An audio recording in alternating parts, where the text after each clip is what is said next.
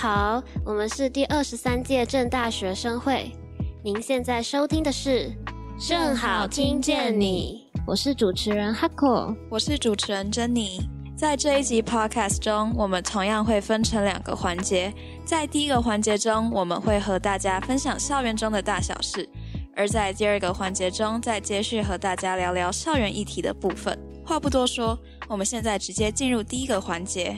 哎，真的假的？哎，我现在超饿的。你晚餐想要吃什么？我们要不要去吃吉英楼？哎，吉英楼不是已经停止供应晚餐了吗？你是不是还没看到粉砖的消息啊？啊？真的吗？怎么这么突然？我都还没吃过吉英楼哎！哎，真的假的？哦，因为内场厨房人员不足啊，所以停止供应晚餐啦。不过你放心，午餐还是有正常供应的哦。明天要不要一起去吃啊？好啊好啊，那再约喽。好，那接下来我要告诉你一件最近正大发生的大事情。什么大事啊？那就是币安在十一月十号的时候跟正大签署合作备忘录啦。哈？什么是币安啊？币安它就是一个加密货币交易所。那这个加密货币交易所就是一种业务，它允许客户将加密货币与其他资产进行交易。那其他资产就像是传统的法定货币啊，或是其他加密货币。那所谓加密货币，就是像我们很常听到的比特币这种，是使用密码学的原理来确保其中的交易安全或者是防卫。那这个币安呢，它有一个教育平台叫做币安学院。那它目前有在推动大学推广计划。那这个计划就是主要会找一些学校合作，像是哈佛、麻省理工这些国外超强的大学。那正大是币安在台湾合作的第一所学校哦。哇，那我们正大也很了不起哎。对，那校长跟他们的负责人其中的会谈内容，就像是有关于区块链、Web 三点零、NFT 这些资讯金融科技等领域相关的交流跟合作。哇哇哇，等等等，一下子有太多专有名词了吧，搞得我好乱啊。哈扣可以具体说明一下，这会为正大学生带来什么帮助吗？币安它会提供线上学习资源、实习机会，或是办理工作坊等等，就是希望能够深化产学合作，能够满足 Web 三产业对人才需求，也能够提升学生的能力哦。哦，原来如此，你说的真清楚，文字逻辑也好清晰。哎，那我们明天中午在紫英楼吃饭的时候，你可以帮我看看我写的文章吗？我最近想要投稿，哎，哎。你该不会是说那个道南文学奖吧？对啊，对啊，他已经开放投稿了呢。日期是从今年的十二月一号到明年的三月底哦。你有兴趣吗？要不要一起投？哇，我感觉蛮有趣的耶。好啊，我回家试试看。哎，但是我最近其实有点忙哎。你现在课业还好吗？哎，别说了，别说了。我这学期二十四学分，还有一大堆社团跟活动的东西都还没用。真的好想快转到寒假哦！我目前虽然才十六学分而已，但是我也觉得报告好多，功课好重，感觉这上学就像看不到尽头一样。哦，原来不止我一个人身心俱疲。话说，我们现在一个学期到底要上几周的课啊？十八周哦。其实台湾这样周数有点太多了啦，像是国外上学周数都是十二到十五周，但台湾十八周的话，就让很多报告死线可以定在一月。算是有比较多的喘息空间吗？哈哈，你的意思是可以光明正大的把报告拖到明年再交吗？那好像也不错诶，新的一年新的开始，那我明年再开始做就好了啊。但有些人可能会觉得早早放假，然后早早耍废比较快乐诶。像是我有些台大朋友，他们圣诞节的时候就可以放假了。哎，我也有听说，是因为他们是十六周制度的关系吗？对啊，其实现在台湾很多大学都想要缩减成十六周。是为了追上嗯国际的脚步吗？像是缩减周数的好处有，如果台湾学生想要在寒假出国交换的话，那就可以顺利的衔接到国外的学期制度。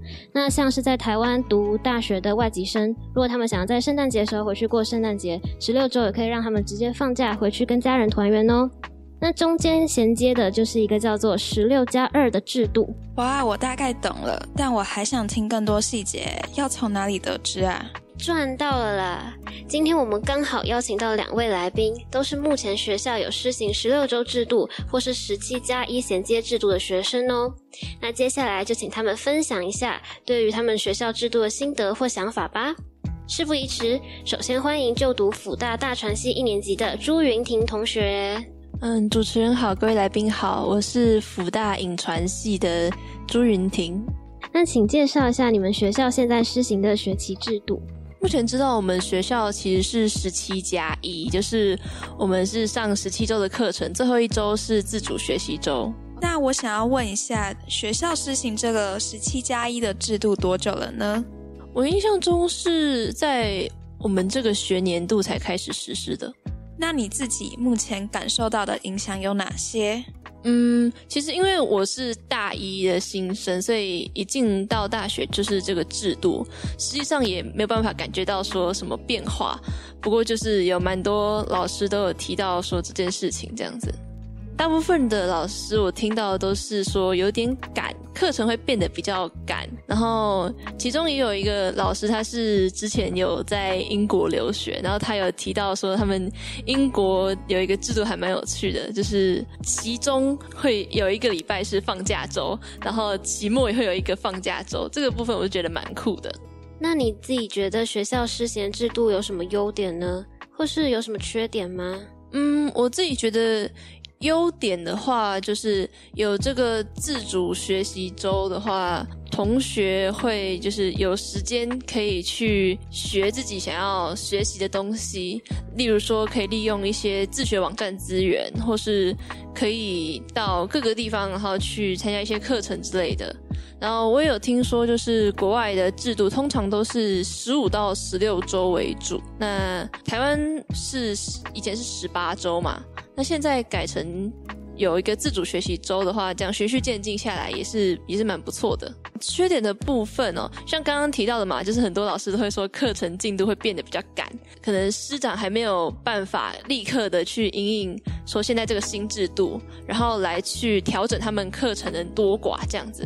然后我们学校其实也是有老师，就是就算有这个自主学习周，还是会照常上课。他还是说，嗯，那他其实也不知道这个自自主学习周要做什么，所以他就说，那我们就继续上课。就是好像其实还是有很多老师对于这个制度不太清楚。那最后我想要问一下，就是你自己的想法，就是可能觉得哪一个制度比较好，或者是学校有什么可以改善的地方？呃，了解，就是我觉得这个制度它推行的想法利益是很好的，毕竟它真实的去面对了就是现在台湾大学学制那个学习时数过长的问题，那它算是一个很好的进步。不过就就我看来，依我的学校而言，其实我觉得老师们好像还有学生们其实都不太清楚这个自主学习周究竟要做些什么，或是应该要，就是可能需要一些引导学生，例如说我们有什么资源，或是可以利用这个时间做什么事情，然后去有更多的宣导之类的。我个人会觉得更好。哦，就是有一种引导的感觉，才不会空在那边。对对对对。那我们最后谢谢我们的来宾，谢谢主持人，谢谢。在听完云婷跟我们分享十七加一制度的种种看法后，虽然课程以及作业的进度肯定比我们现在十八周的还紧凑，但是我觉得这是一个很好的开始，让我们能循序渐进的踏上十六周制度，并与国际接轨。那我们接下来欢迎第二位来宾。他是就读台大社会系一年级的王可仁同学。那接下来他也会跟我们分享台大目前的学籍制度及他对这个制度的心得与感想。那先请可人自我介绍一下。大家好，我是台大社会系一年级的王可仁。那现在请你简单介绍一下自己学校现在施行学习制度。嗯，目前台大主要实行的是十六周的学期制度，但是我们实际的课程时长还是要根据各系的教授，然后还有课程的安排去做调整，不，并不一定每一周都会十六周了。哦，那学校施行这个制度多久啦？一直都是这个制度吗？嗯，台大去年还是十六加二，是从今年才开始实施十六周的制度。哦，了解了解。那你自己目前到现在的感受以及影响有哪些呢？我觉得比较深的感受应该是期中跟期末间的时间确实是比较紧凑的，所以在个人的时间安排上要更谨慎。然后寒假理所当然的变得非常的长，我们有将近应该不是将近，就是两个月的。放假，所以在时间很长的情况下，确实可以安排一些个人的活动，或是一些时程的安排，也比较适合去进行一些实习的工作。然后我觉得想要规划一些活动的话，这个时间是蛮方便的。但是也是因为这个时间被压缩的情况下，所以教授课程的内容变得很紧，然后要很快的需要把很庞大的课程内容教完。所以就是相对就是时间变多，但是课程就变比较紧凑这样。对，这但这也是在课程就是在十八周的课程没有被删减到十六周的情况下，或是目前删减的内容还不够足，然后教授也没有很多的时间可以去适应这样的学习的时间长度。那有没有教授就是曾经在课堂上说过对这个制度的看法？刚好我们今天在上社会学的时候，就有教授就是刚好提到这个个制度，主要是因为。我们刚好这两周是接近期末考了，然后他就是说，他觉得哦，十六周真的是太好了，这样我们很快就可以放假了，什么什么之类的。然后，但是主要问题还是，就像我们上课的时候，十六周，所以课程被挤压的很挤，然后教授就有一些东西没有教完，他就跟我们讲说，哦，后面这些东西就不要读了，这样，所以还是有一些东西没有学到。那就是，那你觉得学校实行这样的十六周制度有什么优点，或是又有什么缺点呢？我觉得，呃，优点的话，可能就是你个人可以运用的时间变得很长，因为你在校时间缩短了，所以你校外活动的空间会变得更大。然后，如果有个人的安排，或是各种活动，或是各种想法，你也可以在这样的空闲时间去执行。但是，呃，我觉得比较有问题的是调试的问题。因为我们作业跟报告，然后或是期末考试，那些考试全部都会压缩在十六周内，所以整个时间会很限缩，然后压力也会比较大。但是这也是建构在整个制度上还没有跟上所谓的改变。但我觉得还有一个优势是老师的优势，就是。老师的备课变得比较长时间。如果教授想要呃改进自己的课程内容或是课程的一些修改的话，他也可以在这个时间做比较大的嗯改正。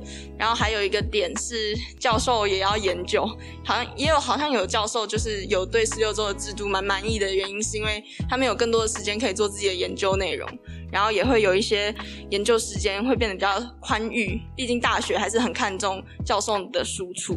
然后学生对于自我的规划能力可能也要提高，这样才能应应目前全新的制度。OK，那这样听下来，感觉十六周制度对学生或是老师其实都蛮好嘞，就是能够有更多的时间可以去发展自己，做自己想要做的事情。但是它也是同样是一个缺点。就是如果学生的自主性不够的话，那这样这两个月就等于是空等，或是这两个月就是你还是会耍废，然后你反而学习的时间变得更短。但是我觉得，如果这个时间能够很良好的运用，你可能不一定是要从事新的活动，你也可能是关于呃当前学习的内容，就上学期学习的内容进行重新的吸收，或是你一些上课上学到的一些文本，或是一些理论知识的。深入也是可以在呃寒假、暑假的时候进行更深入的研究。我觉得这也是对于如果未来想要走学术方面的人的话，也是一个蛮好的时间。嗯，对，所以还是要妥善规划自己的时间。那可以问一下，就是稍微问一下，你目前就是对自己这个假期有什么规划吗？我自己因为我是大一嘛，所以我一开始我就没有很想要把自己逼得太紧，然后也是刚好刚在适应大学的生活。然后我目前可能就会想要先把我自己的英文程度先提上来，然后看以后能不能有机会修一些全英文的课程，嗯，可能做别的活动或是参与别的事情。然后目前在寒假我也想规划一些旅行，然后毕竟现在疫情也比较好了，所以我也想要在寒假的时候多放松一下。好，听起来非常的多彩多姿，加油！好，那最后我想要跟你聊聊，就是你自己对这个制度的想法，或者是对可能十八周跟这个十六周的比较，怎么样比较好之类的。我觉得很重要的内容就是，毕竟现在教学缩短了，当你时间缩短的时候，你教授的内容的质量跟你教授内容的。量的多寡可能就要着重在一些比较重要的部分，因为在十六周内，如果你还是想要完全的输出，教授想要完全输出跟十八周一样的内容，对学生来说一定会是很大的压力。所以教授的教学内容要如何去限缩在一个呃重要的，然后限缩在一个必须的内容，就会是教授可能要稍微改一下他课堂的内容。但是，嗯，我觉得还有一个点是，不只是上课的时间，还有作业在你课余时间所占的分量。因为很多课程，他们可能在上课的时间可能只需要一两个小时，那课后的作业的制作，或是一些文本的阅读，或是一些什么呃 coding 啊什么的，他们其实要花费学生更多的时间。那当你的学习时间变少，然后作业压在同一个时间段的时候，其实对于学生的压力也会比较大。所以可能教授要思考一下，呃，作业的内容，还有学生也要安排好自己的时间。然后我有看到一个点是，不知道你们有想，就是台湾的学制好像跟国外的学制其实有一点不一样，嗯，就是学分的问题。对，就台湾的学分是两学分居多，然后国外是三到四学分居多，这其实也会对台湾学生的课程压力会比较大。因为你可能就是两上课两个小时，可是你课后要花四个小时，但它一样只有两学分，这样可能会对学生的压力会造成一些比较大的嗯。但是我觉得可能未来在台湾的学习制度上的安排，可能就要着重在你的教学方法、教学设计，然后不会是教学的时数，可能你。四学分的课，但是你上课只上两个小时，但重点是那个四学分是为了你课后的学习，这样。嗯，那我们今天大概就先到这里喽。好，那就非常的感谢我们两位来宾，我们谢谢我们云婷跟可任两位同学的分享。那虽然正大目前还是十八周，但其实我们已经在往十六加二这个衔接制度，就是慢慢的在推行哦。所以要缩减成十六周，也是我们未来一定会面对到的。希望大家可以听听两位来宾的心得与现身说法，然后提早为未来思考，做好准备哦。今天我们的 podcast 这集内容就到这里。大家拜拜，拜拜。